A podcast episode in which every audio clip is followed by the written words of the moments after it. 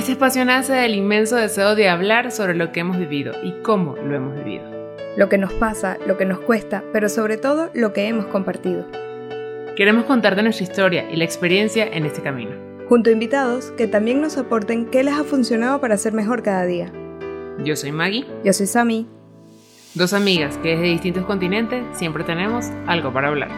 Te invitamos a ser parte de nuestra historia.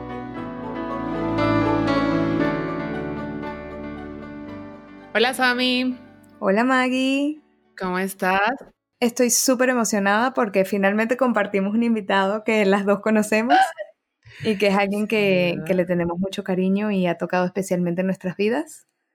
Y, y pues sí. Y que le conocemos cada uno por su lado. Eso es muy impresionante.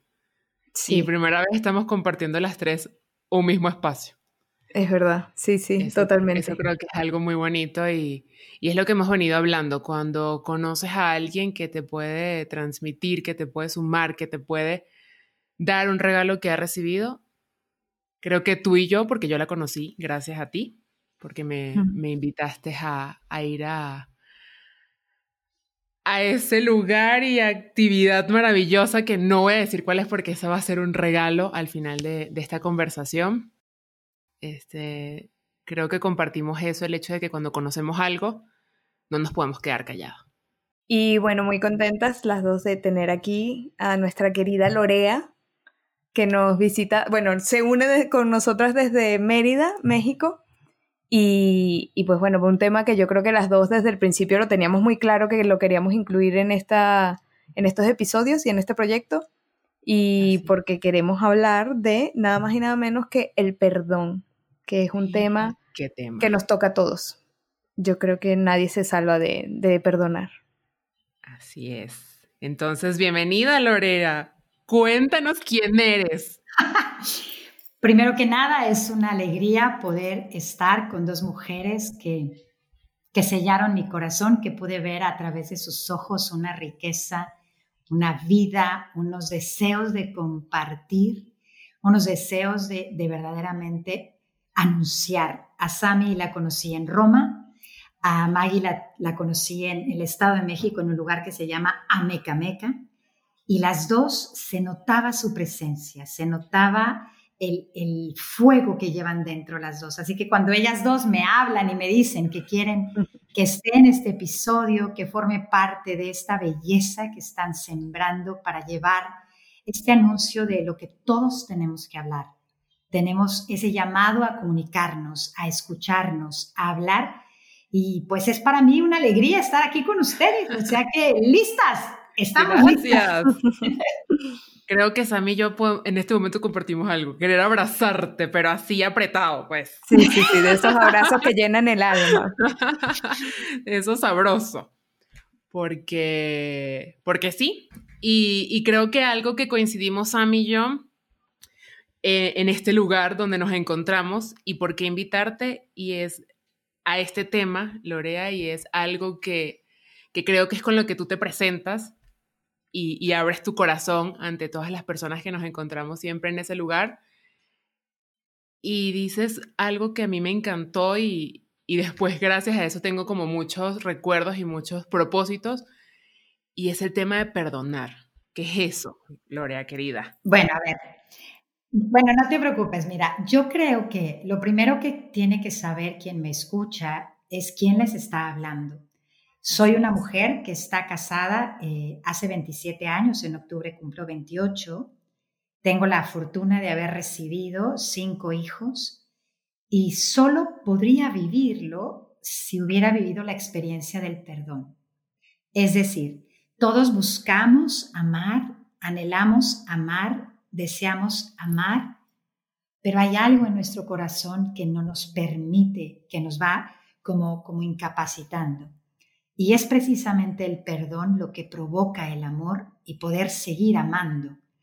Eh, me presento, nací en una familia de cuatro hijas en la Ciudad de México, hija de migrantes españoles, y mi papá vivió la Guerra Civil Española. Es un hombre que, que creció solo en una guerra brutal.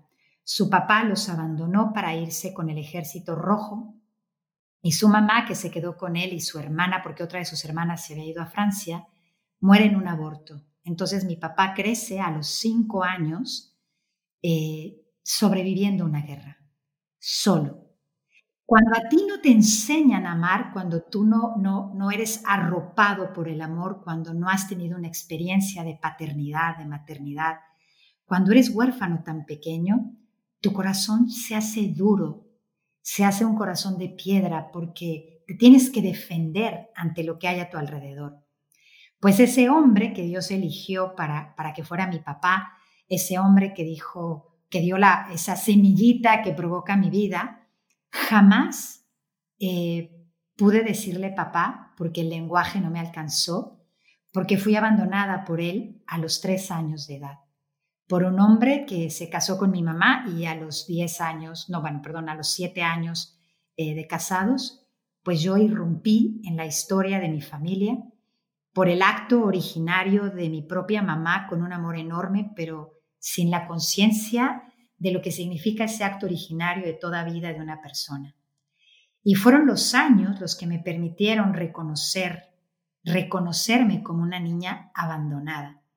No puedo dejar de decir que fui profundamente amada por mis abuelos, por mis tíos, por mis tres hermanas, pero siempre el espacio vacío de la paternidad deja un hueco en el corazón. Eh, fui una adolescente y una niña súper traviesa, bueno, más bien una niña súper traviesa y una adolescente demasiado responsable, la verdad. Era como de las que se portaban bien en la adolescencia y, y crecí mirando a tres de mis hermanas como mis mejores maestras y una mamá espectacular. O sea, el amor de mi mamá, la, congruencia de vida de mi propia mamá me fue dando como esos cimientos sólidos para entenderme como, como niña, como adolescente y como mujer. Pero no tenía un cimiento importante, que es la afirmación, el amor, la mirada del primer hombre que existe sobre la tierra, que está llamado a afirmarte a ti como mujer, a ti como, como esa niña que quiere descubrirse amada y que cuando no es amada por el primer hombre al que le ha sido encomendado protegerte, custodiarte, obviamente estás roto. Y yo lo decía, y mi mamá también, porque tengo una mamá que siempre habló muchísimo con la verdad, que estábamos cojitas, o sea, que teníamos un pie con el cual correr, caminar y brincar, pero que nos faltaba la otra pierna, porque quien no lo vea es porque está muy oculto en su interior. Esa afirmación como persona, como mujer, esa voz que te, que te alienta, que te dice que te ama, esos abrazos que te protegen y que te custodian, son fundantes en la vida de una mujer. Y hice un camino de perdón. ¿Y cómo fue? Siendo la cuarta, pues mis hermanas todas se casaron en un periodo de tres años y se fueron de casa. Y yo era como la tía comodín, la prima comodín, la sobrina comodín, que cuidaba a los, a los hijos de mis tíos, mis primos, y que me iba porque ellos no manejaban. Y entré a una iglesia, y sí me atrevo a decir esto porque eh, crecí en una familia católica, eh, y esto quiero decírselo a toda persona que hoy me escucha que cree en lo que cree, que ha tenido un camino de fe o no lo ha tenido. Por el simple hecho de ser ser humano, por el simple hecho de estar vivo, necesitas de esos momentos de intimidad para encontrarte dentro, para saber qué es lo que pasa en tu interior, para descubrir qué es lo que duele, qué es lo que ha provocado que tu corazón esté endurecido por una falta de amor, por una herida, por una carencia, por una violencia hacia tu propia persona. A mí me tocó entrar a esa iglesia católica porque soy bautizada. Al entrar encontré el típico papel de los gringos, ¿no? Que siempre le ponen palabras a todo y que quieren explicarlo todo. Fue impresionante porque acababa de dejar a mis sobrinos en el colegio, a mis primos en el colegio, y entré a las 8 de la mañana y leí tan claro así, I forgive my father because he abandoned me. Yo perdono a mi papá porque me abandonó. Cuando le puse palabras a esto que llevaba en el interior desde niña, desde muy pequeñita, háganse de cuenta que me abrieron una llave y empecé a llorar y llorar y llorar y llorar. Y fue como un ir recorriendo mi propia historia. Mi historia en, en, esos galanes que tenía, que empecé a salir obviamente como todas nosotras, las mujeres que empiezan a gustarte Juanito y que te empieza a gustar Pedrito y tal. Empecé a salir con niños y yo siempre soñaba con el niño con el que yo saliera, casarme y formar una familia. Y entonces, pues empecé a salir a los 13, 14 años y pues obviamente ni te casas ni formas una familia porque es una Por supuesto. En México. Pero yo tenía como un concepto del amor, de la familia, del matrimonio muy claro en mi corazón. Pero todos los niños con los que yo salía, los este, jovencitos, los chamaquitos, los pues, jóvenes como yo, pues obviamente veían una niñita normal y ninguno quería tener una relación seria conmigo como la que yo quería, ¿no? Porque era yo como muy madurita para mis 14, 15, 16 años. Y se querían casar conmigo, pero no querían nada conmigo. Entonces, estuve eternamente mi juventud, la que no tenía novio, la que salía, la que conocía gente, pero nadie se atrevía a hacerse novio mío porque, porque me tomaban muy en serio, o era yo para tomarse muy en serio. Pero en ese momento no demasiado. Lo Pero en ese momento no lo entiendes, porque lo que quieres es tener un novio, como lo tienen tus amigas, etcétera, ¿no? Y fue esa soledad. Fue, es que es muy importante y por eso lo mencioné, no como un detalle chistoso, sino fue precisamente esa soledad la que me permitió conocerme, descubrirme con todas mis necesidades, mis carencias, mis caídas, mi sed y el perdón jugaba un papel muy importante. Porque si no existía el perdón a mi papá, no hubiera podido yo conocerme en la plenitud de quien estoy llamada a ser. Es. decir, poderme ver con la posibilidad de tener una pierna biónica, prótesis puesta para no ser cojita, ¿me entiendes? Exactamente. Y fue un camino impresionante en donde sí me atrevo a decir y repito, quiero que todos los que están escuchando este episodio no lo apaguen, que se den la oportunidad de escuchar cómo quien irrumpió en la historia de la humanidad hace dos mil años tiene mucho que decirte a ti, porque fue precisamente esa persona que dejó marcada la historia en un antes y un después, al que se le han hecho catedrales, basílicas y son los centros de millones, y cien, bueno, no millones, pero sí miles de iglesias alrededor del mundo, marcó un antes y después en la historia mundial, en Europa, en América, en muchos países del mundo, Jesucristo marcó una pauta. Te invito a que a través de esta historia de un perdón pequeñito de una mujer perdida por el mundo en el planeta Tierra en el que todos vivimos, te interpele para saber lo que Él hizo en mi corazón. Yo siempre le conocí, siempre fue como el que estuvo presente a mi lado gracias a mi mamá, que me enseñó a conocer a un Jesús real, a un Jesús vivo, a un Jesús persona, no uno que te da reglas y, que te lleva y que te dice que todo es pecado o está mal, sino a la persona de Cristo que irrumpió en mi vida desde niña. Y Él fue de quien yo me tomé de la mano para empezar este camino. Después de leer ese I forgive my father because he abandoned me, empecé un camino de querer descubrir quién era ese hombre, por qué quién es el ser humano, por qué se rompe, por qué un papá puede abandonar a sus hijos, por qué alguien no da lo que no ha recibido primero.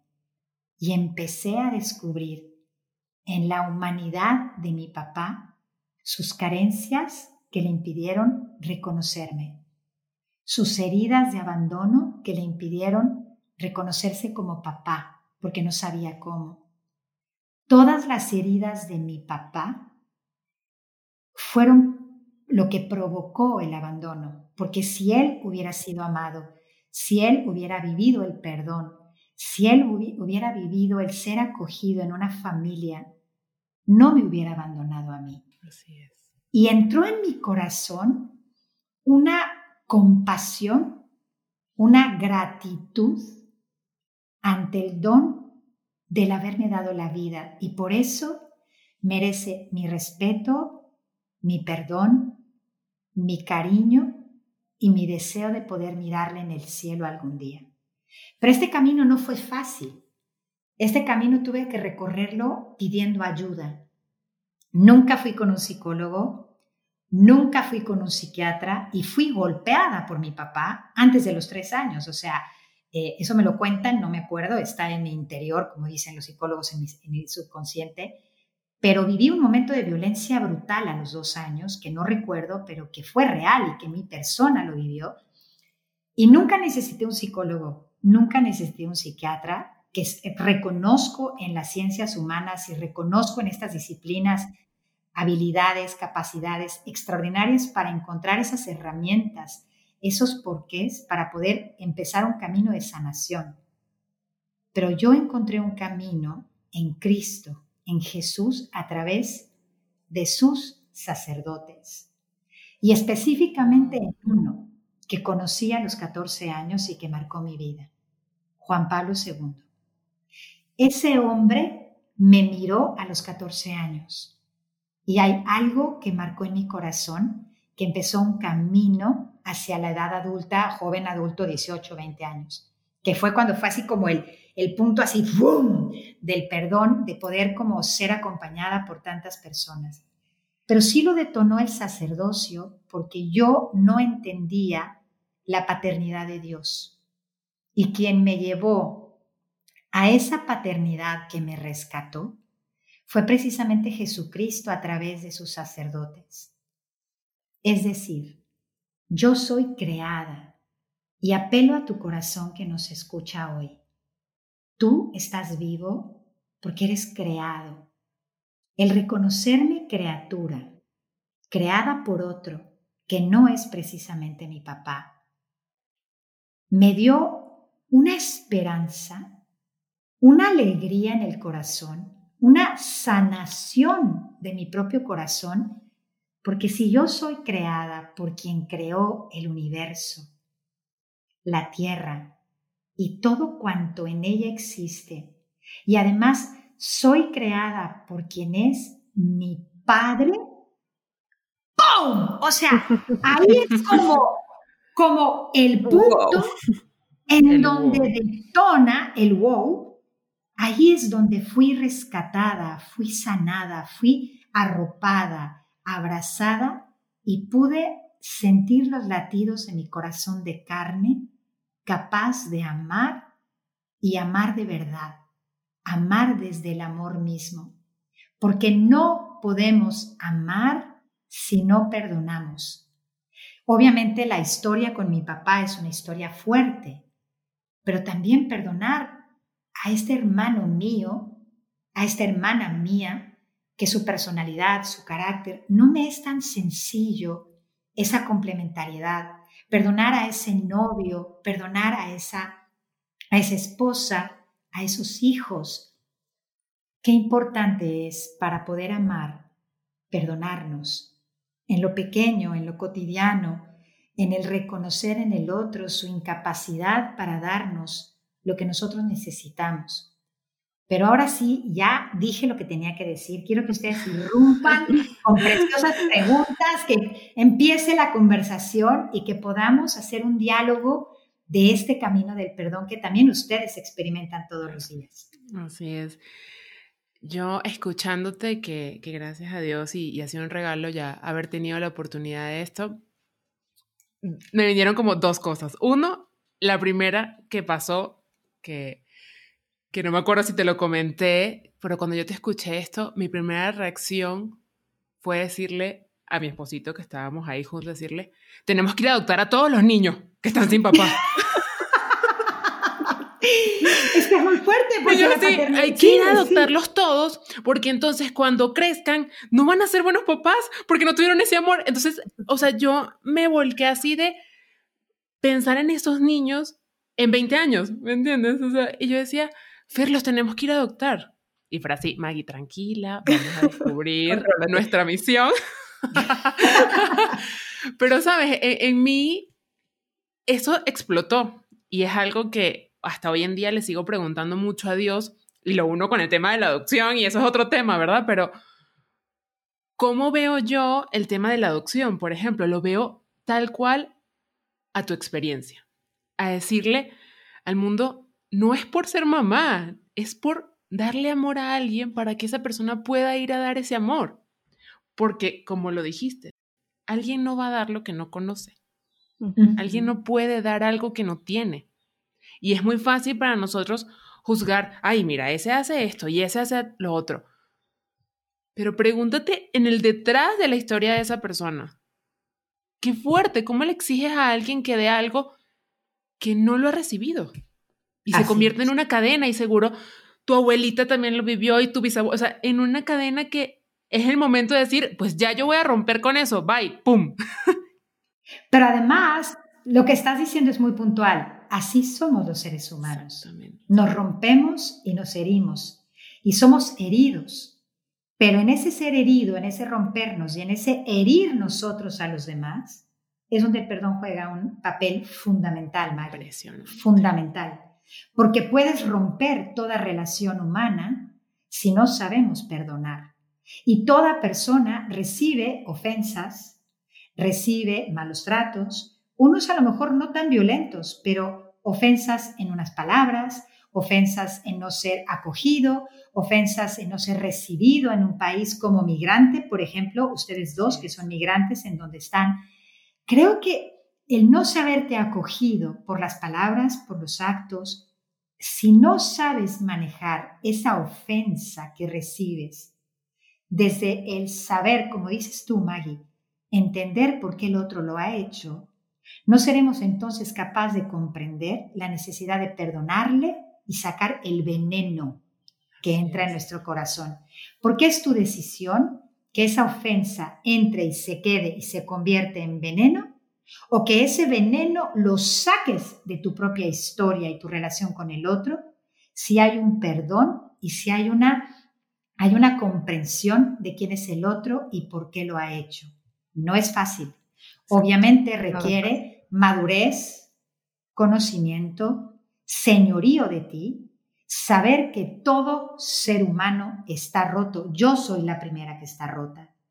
Por tanto, yo también llevo a los demás y qué importante es la humildad de reconocer nuestros errores, la humildad para saber reconocer que hemos lastimado a otro, que hemos ofendido a otro, que, que no hemos sido esa acogida que estamos llamados a hacer para recibir, como tú lo acabas de decir, porque si tenemos para dar, también necesitamos saber recibir. Y aquí es clave. Para poder recibir es necesario que el corazón esté limpio, que no esté endurecido, que hayamos sido capaces de perdonar. Pero que nos esté escuchando, yo creo que hay de decir, sí, pero hay historias que son cosas imperdonables. Exactamente. Por ejemplo, yo sé una historia tremenda de un secuestro en donde fue asesinado el hijo y la mujer perdonó a los secuestradores. Wow. Es evidente que la acción de esta mujer es eh, brutal, se requiere de mucha, mucha eh, vida interior para entender y conocimiento de quién es el hombre para poder perdonar. Pero eso no quiere decir que esta mujer pueda convivir con los secuestradores de su hijo como si fueran sus mejores amigos, que también es importante, ¿no? Es un ejemplo muy breve que te pongo. O eh, conozco el caso, que es, y esto lo pongo también, que es un muy buen ejemplo para el perdón. Eh, estuve en un seminario de infidelidad matrimonial y cuántas personas dicen, no, si mi esposo me es infiel, lo mando a freír espárragos y que se olvide de mí. Total. A ver, a ver, a ver. Yo creo que volvemos a lo mismo y vamos a puntualizarlo muchas veces. Todo acto desordenado es un síntoma de una crisis interna. Si hay una infidelidad, es que hay una crisis en el interior. Entonces, no puedes decir, eh, si Sergio, mi marido, hoy me fuera infiel, no puedes decir, ah, 27 años a la basura. Pues no. ¿Qué está pasando? ¿Por qué mm. pasó? ¿Qué sucedió? ¿Cuáles son las circunstancias? ¿Qué fue lo que, qué hay detrás de todo esto y ya se tomarán las decisiones correspondientes. Pero pongo este caso en este episodio para que las personas que nos escuchan vean lo que significa el perdón y el amor. Un psiquiatra famosísimo eh, español que se llama Don Aquilino Polaino, es un hombre impresionante, tiene a su cargo el dar, eh, bueno, entre muchas otras cosas, escribe libros, da conferencias, es una, es una eminencia, ¿no?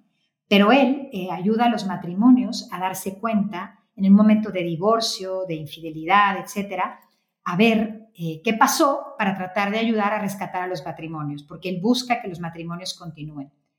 Muy en el principio del ejercicio profesional, brevemente, historia corta, narra la historia de un matrimonio. Vamos a ponerles Juan, María y José, ¿ok?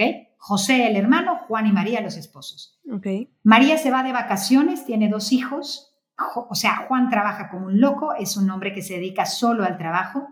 María está de vacaciones como el típico veraneo en España y José va de vacaciones a la casa de veraneo de la familia. José, su cuñado. Termina el verano y llega María con el corazón hecho pedazos y le dice estoy embarazada. Y le dice, pero no es tuyo, es de tu hermano. Wow. Es fuertísimo, hablando de infidelidad conyugal. Y este hombre con el psiquiatra tuvo una sesión y la mujer tuvo como ocho sesiones. Para la mujer era imposible comprender cómo este hombre la había perdonado.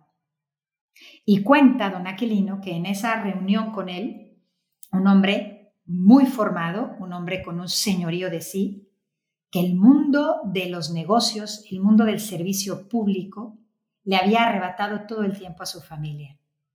Y entonces, o sea, el tiempo de estar con su familia y con su mujer, porque era un hombre que se había entregado a sus cosas laborales, profesionales, de servicio a la comunidad, etc. Tenía un cargo público importante. Y este hombre se siente y le dice, yo la descuidé, yo no la protegí y yo soy culpable en una medida de haber descuidado a mi mujer.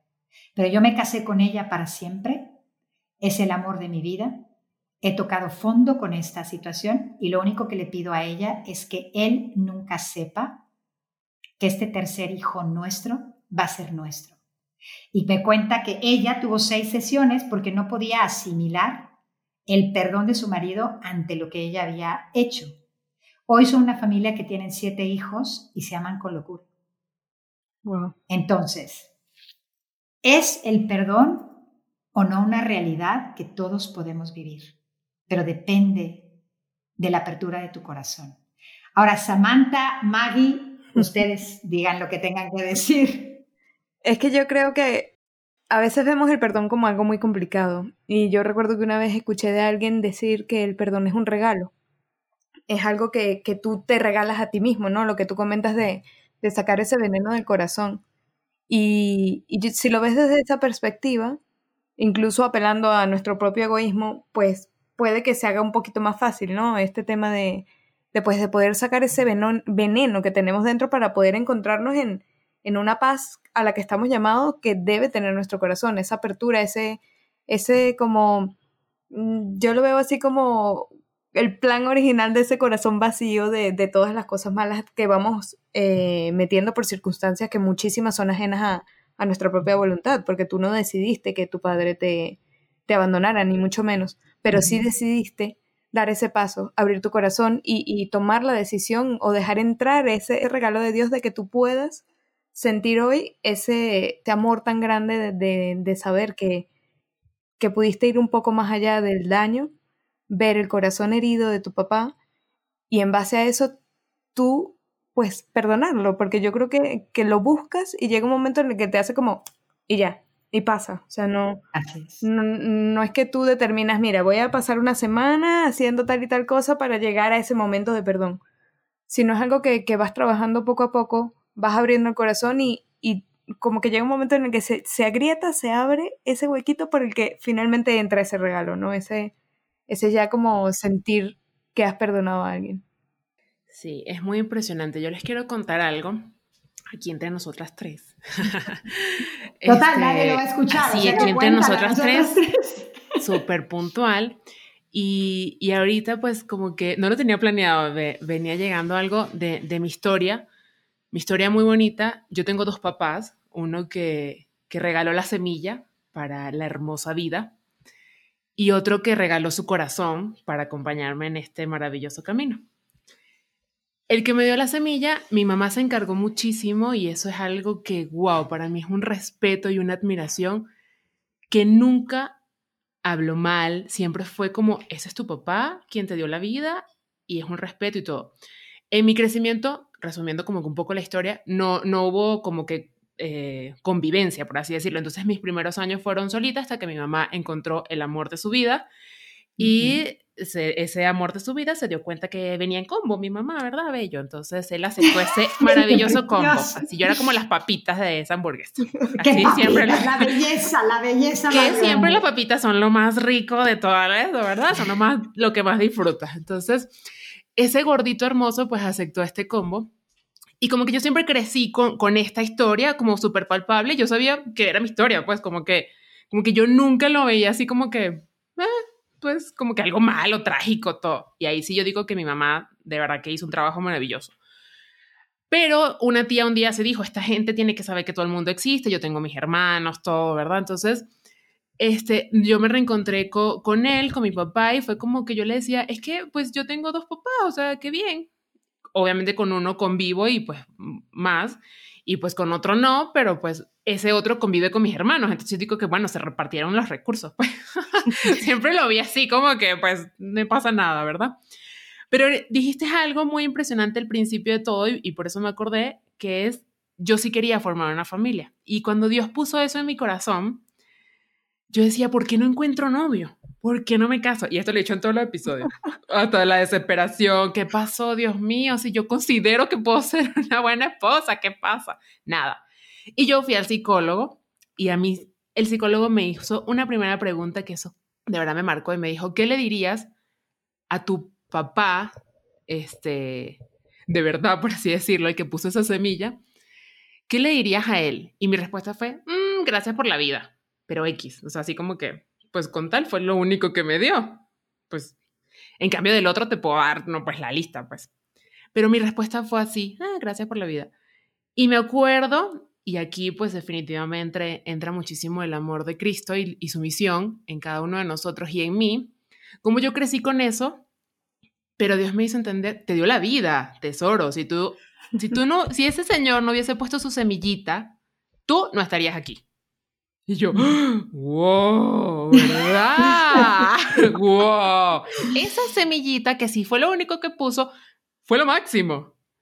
Entonces, eso, yo decía, claro. Entonces, yo no, yo consideraba, y, y, creo que sí fue así, o sea, que sí hubo un perdón, como que de aceptar la historia, de abrazarle, de decir, wow, es que yo más bien, gracias a eso que pasó, que fue muy doloroso, este, hay un hombre maravilloso que es el esposo de mi mamá que me ha dado su amor. Y para mí eso es maravilloso. Yo decía, es que yo no quisiera cambiar la historia, qué bueno que fue así. Pero sí, todo esto lo cuento por eso, porque si de verdad nosotros queremos formar una familia, tenemos que sanar. Y todo lo que más quiero contar es que a mí Dios me mostró que yo eso se lo tenía que decir a mi papá uno, por llamarlo así. Yo le tenía que decir que yo amaba mi historia yo le tenía que decir que gracias por esa semilla. Y yo eso no lo había visto porque el perdón nos lleva mucho a, bueno, ya yo perdoné, sané yo, ¿verdad? Y creo que eso está muy bien. Pero hay una, como el detrás de la moneda, de que cuando una persona hace algo que duele y su acto, no digamos que fue el mejor, esa persona también está herida por haber hecho eso, ¿verdad? Y así como hay gente que creemos que se hacen los locos y fingen demencia con los actos que cometen, hay gente que lo lleva como una cruz. Y yo me acuerdo que Dios me mostró eso en unos ejercicios espirituales. Me acuerdo que yo, como soy súper impulsiva, mañana mismo me voy a buscar al Señor a decirle que todo está perfecto, que tranquilo. Porque Dios me mostró que esta persona estaba sufriendo porque no sabía esa parte bonita que había en mí. Y me lo mostró así, y me lo mostró, o sea, lo tengo escrito y todo, o sea, me lo mostró y me decía, si tú hoy te vas al cielo, Maggie, es la primera pregunta que te voy a hacer. Me encanta que quieras ayudar a todo el mundo, pero no has ayudado a la persona que te dio la vida. Y yo, no, no, no, no, no, no, no, yo sí quiero pasar para el cielo, vámonos. y me fui, y fui, y mi, y mi papá, eh, este, el esposo de mi mamá me llevó, de verdad que yo lo admiro y se me hace una persona impresionante, me llevó a ver a, mi papá y le dije, mi historia, yo la amo y me encanta, porque de verdad no hubiese querido que fuera diferente. Obviamente no voy a justificar el daño que le hiciste a mi mamá, el daño que le hiciste a tu esposa, o sea, eso nunca va a estar bien, por así decirlo, pero pasó. Y el regalito fui yo, lo máximo, no me imagino este mundo sin mí, o sea, olvídalo. le decía, tranquilo, o sea, fue lo máximo. Y una de mis hermanas me contó después y me dijo, Maggie, nuestro papá a partir de ese día duerme y descansa. Wow. Y yo decía, perdón por no habértelo dicho antes, o sea, perdón. Y de verdad que, que esto es lo que yo les quisiera compartir, o sea, claro que es muy difícil perdonar, pero el bien que hace mi corazón y el bien que hace en el corazón que cometió este acto, que ya por sí solo, si lo queremos ver tan humano, esa persona lo está pagando, si quieres verlo así. Esa persona se está arrepintiendo, esa persona le costó y le está costando, digo yo, y estoy súper segura de eso, el triple del daño que te pudo haber hecho a ti. Pero cuando le regalas eso, que a su vez fue un regalo que a mí me dio por solo uno con lo de Sammy, claro que es un regalo, es que la cara, o sea, mi papá me decía, hija, es que la cara de este señor, o sea, era otra después que tuvimos esa pequeña conversación. Entonces, esas cosas tan difíciles que nos pueden pasar, yo digo, bendito Dios. Y, lo digo hoy en día, después que lo viví, lo sufrí, lo dolí, porque claro que uno como chiquito tenía que explicar por qué mi papá tenía otro apellido que no era el mío. O sea, que uno decía, qué fastidio. Y por eso, yo siempre digo, por eso Maggie no tiene apellido.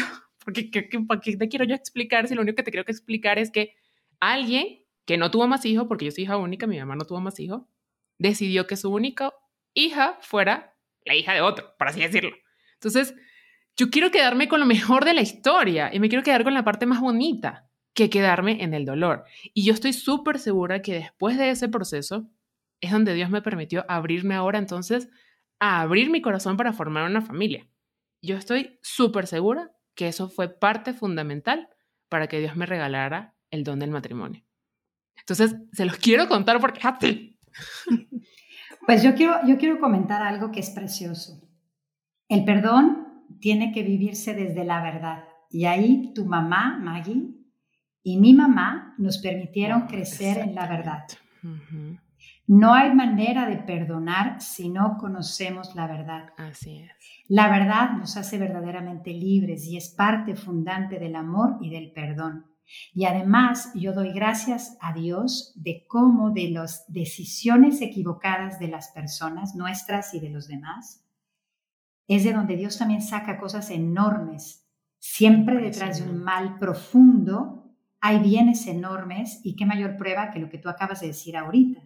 Porque toda existencia humana, la existencia de una persona, cuando una persona es creada por Dios e irrumpe en la historia, es algo grande, es algo bueno, sea cual sea su origen. ¿Por qué? Porque Dios soñó con un origen ordenado, pero los seres humanos nos encargamos de desordenar la vida.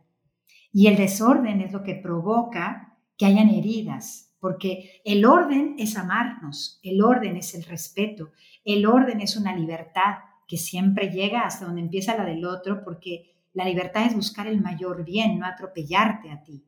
Entonces, benditas mamás que supieron custodiar nuestras vidas, Maggie, y yo hoy, en este episodio hermoso que estamos tres mujeres, apelo al corazón de la mujer, a reconocer la belleza y el papel que juega en la historia de la humanidad para saber acoger la vida y saber enseñarle al hombre a amar, porque es la verdad.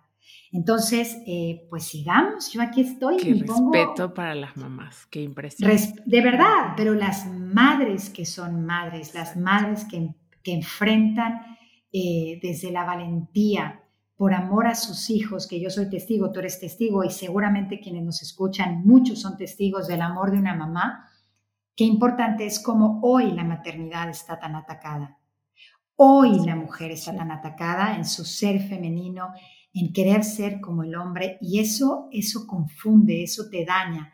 Creo que lo más bello que hay es reconocer la grandeza que eres tú, así como eres, con todo lo que llevas en tu corazón, con toda tu historia, con, toda, con todo tu físico, si eres alta, si eres bajita, eres preciosa y eres perfecta para quien te creó. Entonces, este mundo que nos lleva a tantas cosas, que hay personas que no se perdonan sus propios actos, no perdonan su propio, eh, sus propias heridas que las hacen sentirse menos o no dignas o no valiosas.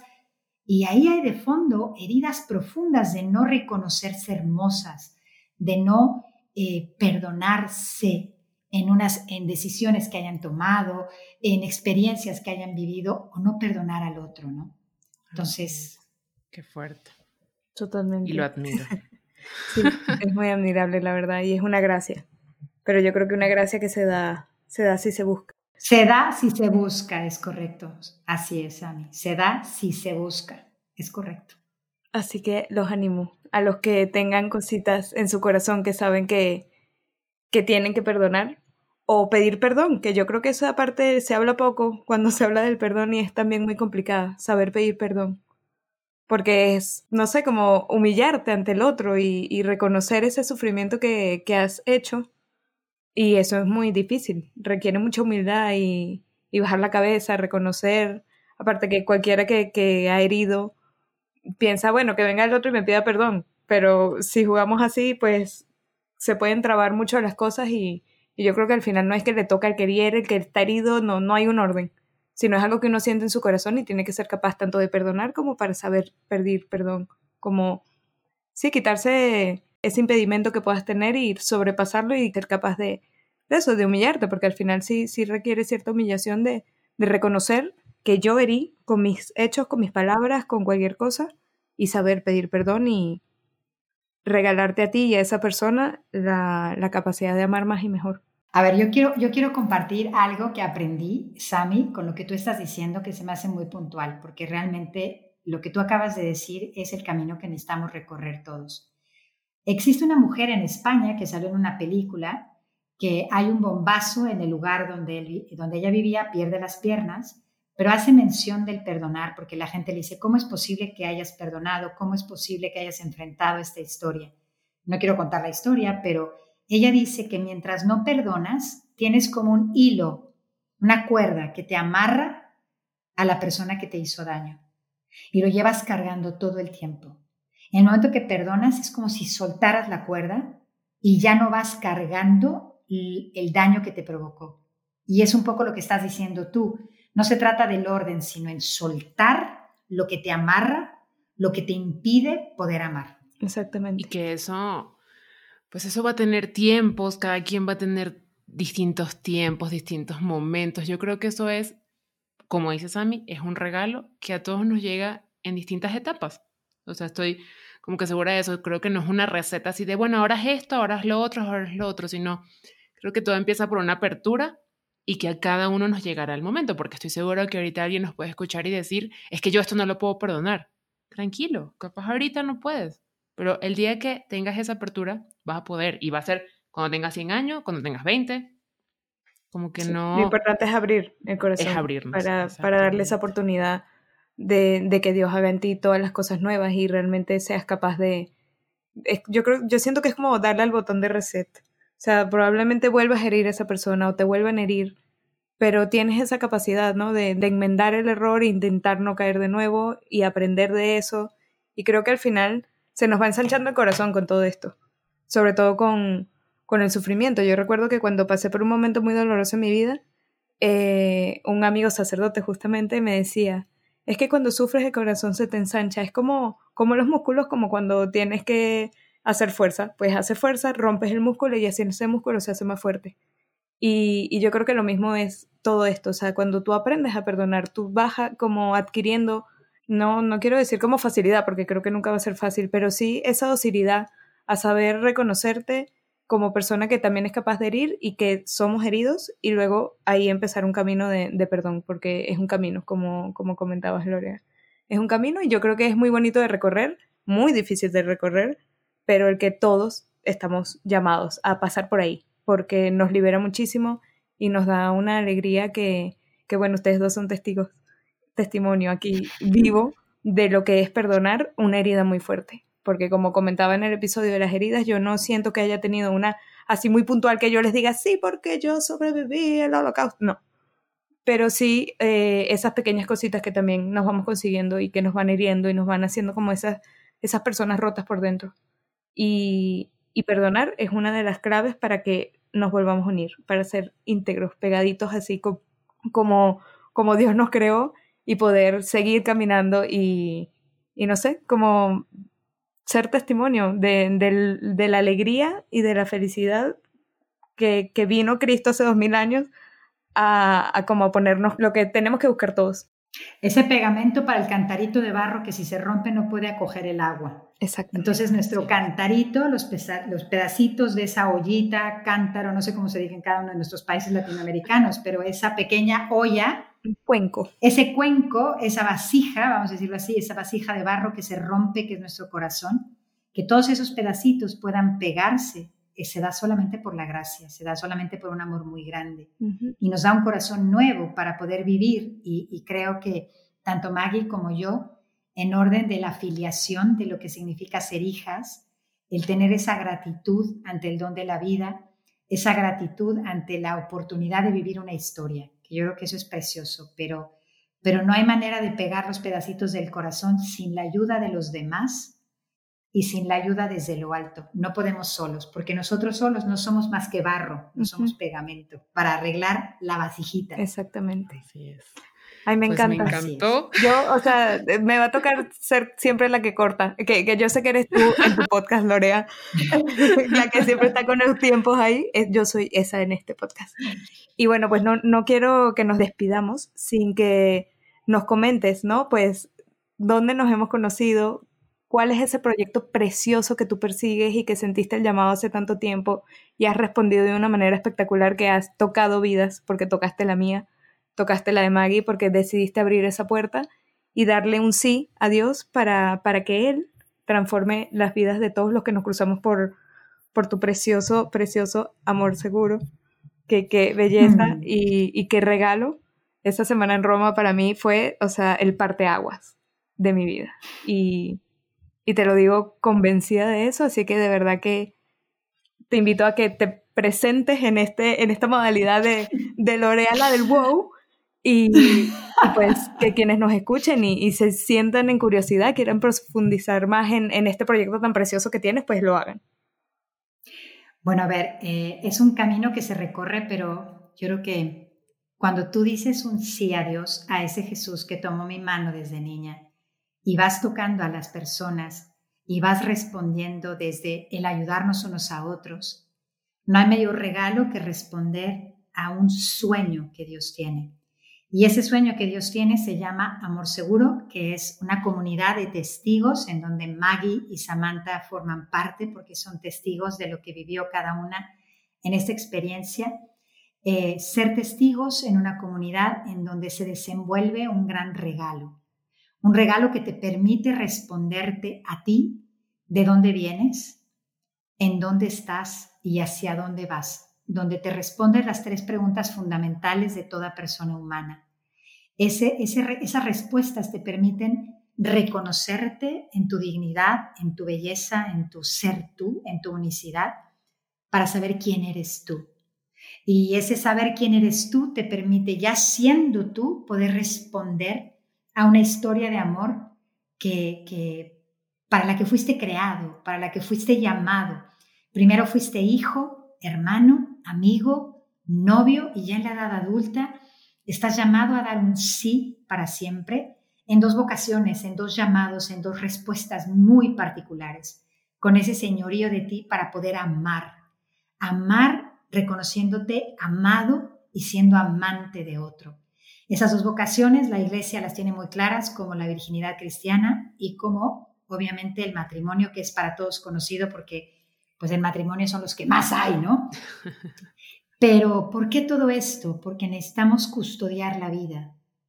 Eh, esta enseñanza de Juan Pablo II es un detonante para la historia del hombre y la mujer del siglo XXI, que necesitamos volver al principio, reconocer nuestro origen, reconocer nuestra identidad. Es una cuestión de una antropología muy clara de cómo nos mira Dios, nuestro creador, nuestro hacedor, para custodiar la vida, custodiar la vida de toda persona, porque todo esto se originó por un documento que escribe el Papa anterior, que es Pablo VI, para custodiar la vida humana. ¿Qué existe más valioso, más importante que la vida de quien nos escucha hoy? Mm. Que la vida de cada persona que hoy está sobre la tierra. Y esa vida que necesita ser custodiada, necesita serlo desde esa persona que es varón y esa persona que es mujer, que son los únicos que pueden dar vida, porque quien da vida es esa, esa comunión, ese abrazo, esa entrega, esa pasión, ese gozo de donarse en un acto que genera vida, que da vida, que es precisamente el abrazo esponsal, el acto conyugal. Entonces, si custodiamos el quién eres tú y cómo respondes al amor, podrás custodiar la vida y la vida de todas las personas. A eso se dedica esta comunidad de testigos. Tenemos una página, estamos en Instagram, llevamos 14 años sirviendo a toda persona de cualquier color, raza, credo, circunstancia, experiencia de vida que pueda descubrir la grandeza de para qué fue creado y cómo está llamado a amar, amar en plenitud y ser abundantemente fecundo. Eso es amor seguro. Precioso. Gracias. Gracias. Y de verdad que es un honor ser parte de, Amor Seguro porque sí, literalmente, el que pasa por ahí es que se le queda.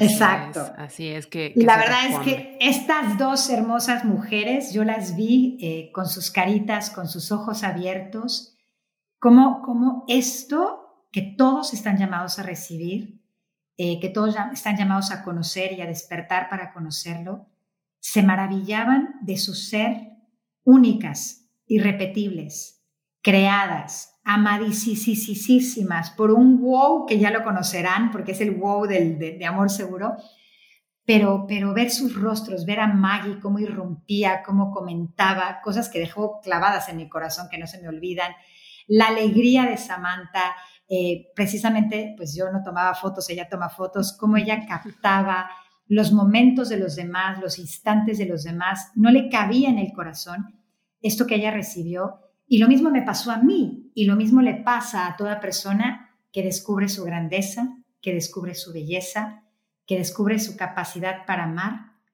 aprendiendo a perdonar porque se reconoce amada primero. Así es. Y sí, yo agradezco muchísimo a ti y agradezco muchísimo a Sami porque fue la que me empujó y me dijo, salí de ahí y tú y Fer tienen que ir. O sea, eso me acuerdo de ese mensaje y yo sí, ajá. yo, ay, sí, súper. Hasta que llegó el momento y definitivamente esto es lo que nosotros queremos. O sea, sí, que eso que nosotros hemos vivido en nuestro camino, no quedarnos nosotras. Porque no. O sea, y fue la invitación cuando Sam y yo empezamos a hacer este proyecto, decir, es que hemos experimentado y vivido tantas cosas desde la sencillez, porque desde el principio lo hemos dicho, desde gente más normal, como allí, como yo, como tú. Así es. Más normal de decir, si nosotros lo hemos vivido, no nos los podemos quedar. Entonces, yo sí agradezco muchísimo eh, esos días ahí, en ese lugar precioso. Y fue para mí una respuesta de decir, es que esto es lo que yo quiero. O sea, esto es la respuesta a lo que yo siento en mi corazón y a ese amor, como tú lo, dices, de San Juan Pablo II. O sea, es que ese chamo lo logró. O sea, es una cosa que yo digo, wow, es que él, tan él, transformó y me dice a mí, es que tú puedes, tú puedes. No tienes que ser papa, porque no, ¿verdad? Nada que ver. Pero tú ahí desde donde estás, lo puedes hacer. Y cuando lo digo en la grandeza de Dios, de Cristo, reflejado en un hombre de carne y hueso como Juan Pablo II, es mi invitación a decir, es que sí lo podemos, tenemos todo para hacerlo. Y como siempre digo, arquitecto, si lo hago en mi metro cuadrado, ya, estoy cumpliendo la misión de Dios. Solo que entonces ahora en ese metro cuadrado metimos un micrófono, internet y tiene que salir. Se extiende. Estrategia ante todo. Así que gracias. Muchísimas gracias, Lodea, por estar aquí con nosotras, por haber dicho que sí y pues por llenarnos y transportarnos otra vez a lo que vivimos, porque para mí ha sido literal como estar un ratico otra vez ahí eh, en nuestro cenáculo. Y, y qué, qué bonito que podamos compartir y que a pesar de que vivimos todos en distintos lugares, pues estas tecnologías nos permiten continuar en este caminar juntas, que eso es muy bonito. Y pues les estaremos compartiendo en nuestras redes sociales todo el material, toda la página web, el podcast que está buenísimo, porque al final yo creo que lo bueno de hoy en día es que todo está bastante accesible. El que quiere, puede, y, yo los animo a que se den ese pequeño regalito de, de profundizar un poco más en todos estos temas porque liberan muchísimo, ayudan muchísimo y te llenan de una alegría que contagia, como dice Lorea, y, y, que no viene de nosotros, sino de algo que se nos he dado, es dado y, y bueno, que no sé, o sea, el, que me conoce sabe que, que esto da felicidad, con nuestro sufrimiento y nuestras cosas y todo, pero, pero que llena mucho y que al final eh, los invitamos a que den el paso también. Pues yo nada más quiero dar las gracias a estas dos hermosas mujeres. Deseo que este, estos episodios, este anuncio, este compartir, sean ese, ese espacio en donde su voz pueda penetrar, entrar al corazón de muchas personas ordinarias como nosotras tres, para que nos demos cuenta que cada uno está llamado a ser una historia, una historia de amor que se fundamenta y se basa también en el perdón. Y muchas gracias por haberme invitado. Ha sido un verdadero honor estar con ustedes. De verdad, gracias. Muchísimas gracias, Loreo. Gracias, gracias, precioso. Un beso grande. Muchas gracias. Gracias a todos los que nos escucharon. Sí, muchísimas gracias. Nos vemos en el próximo episodio. Adiós. Adiós. Adiós.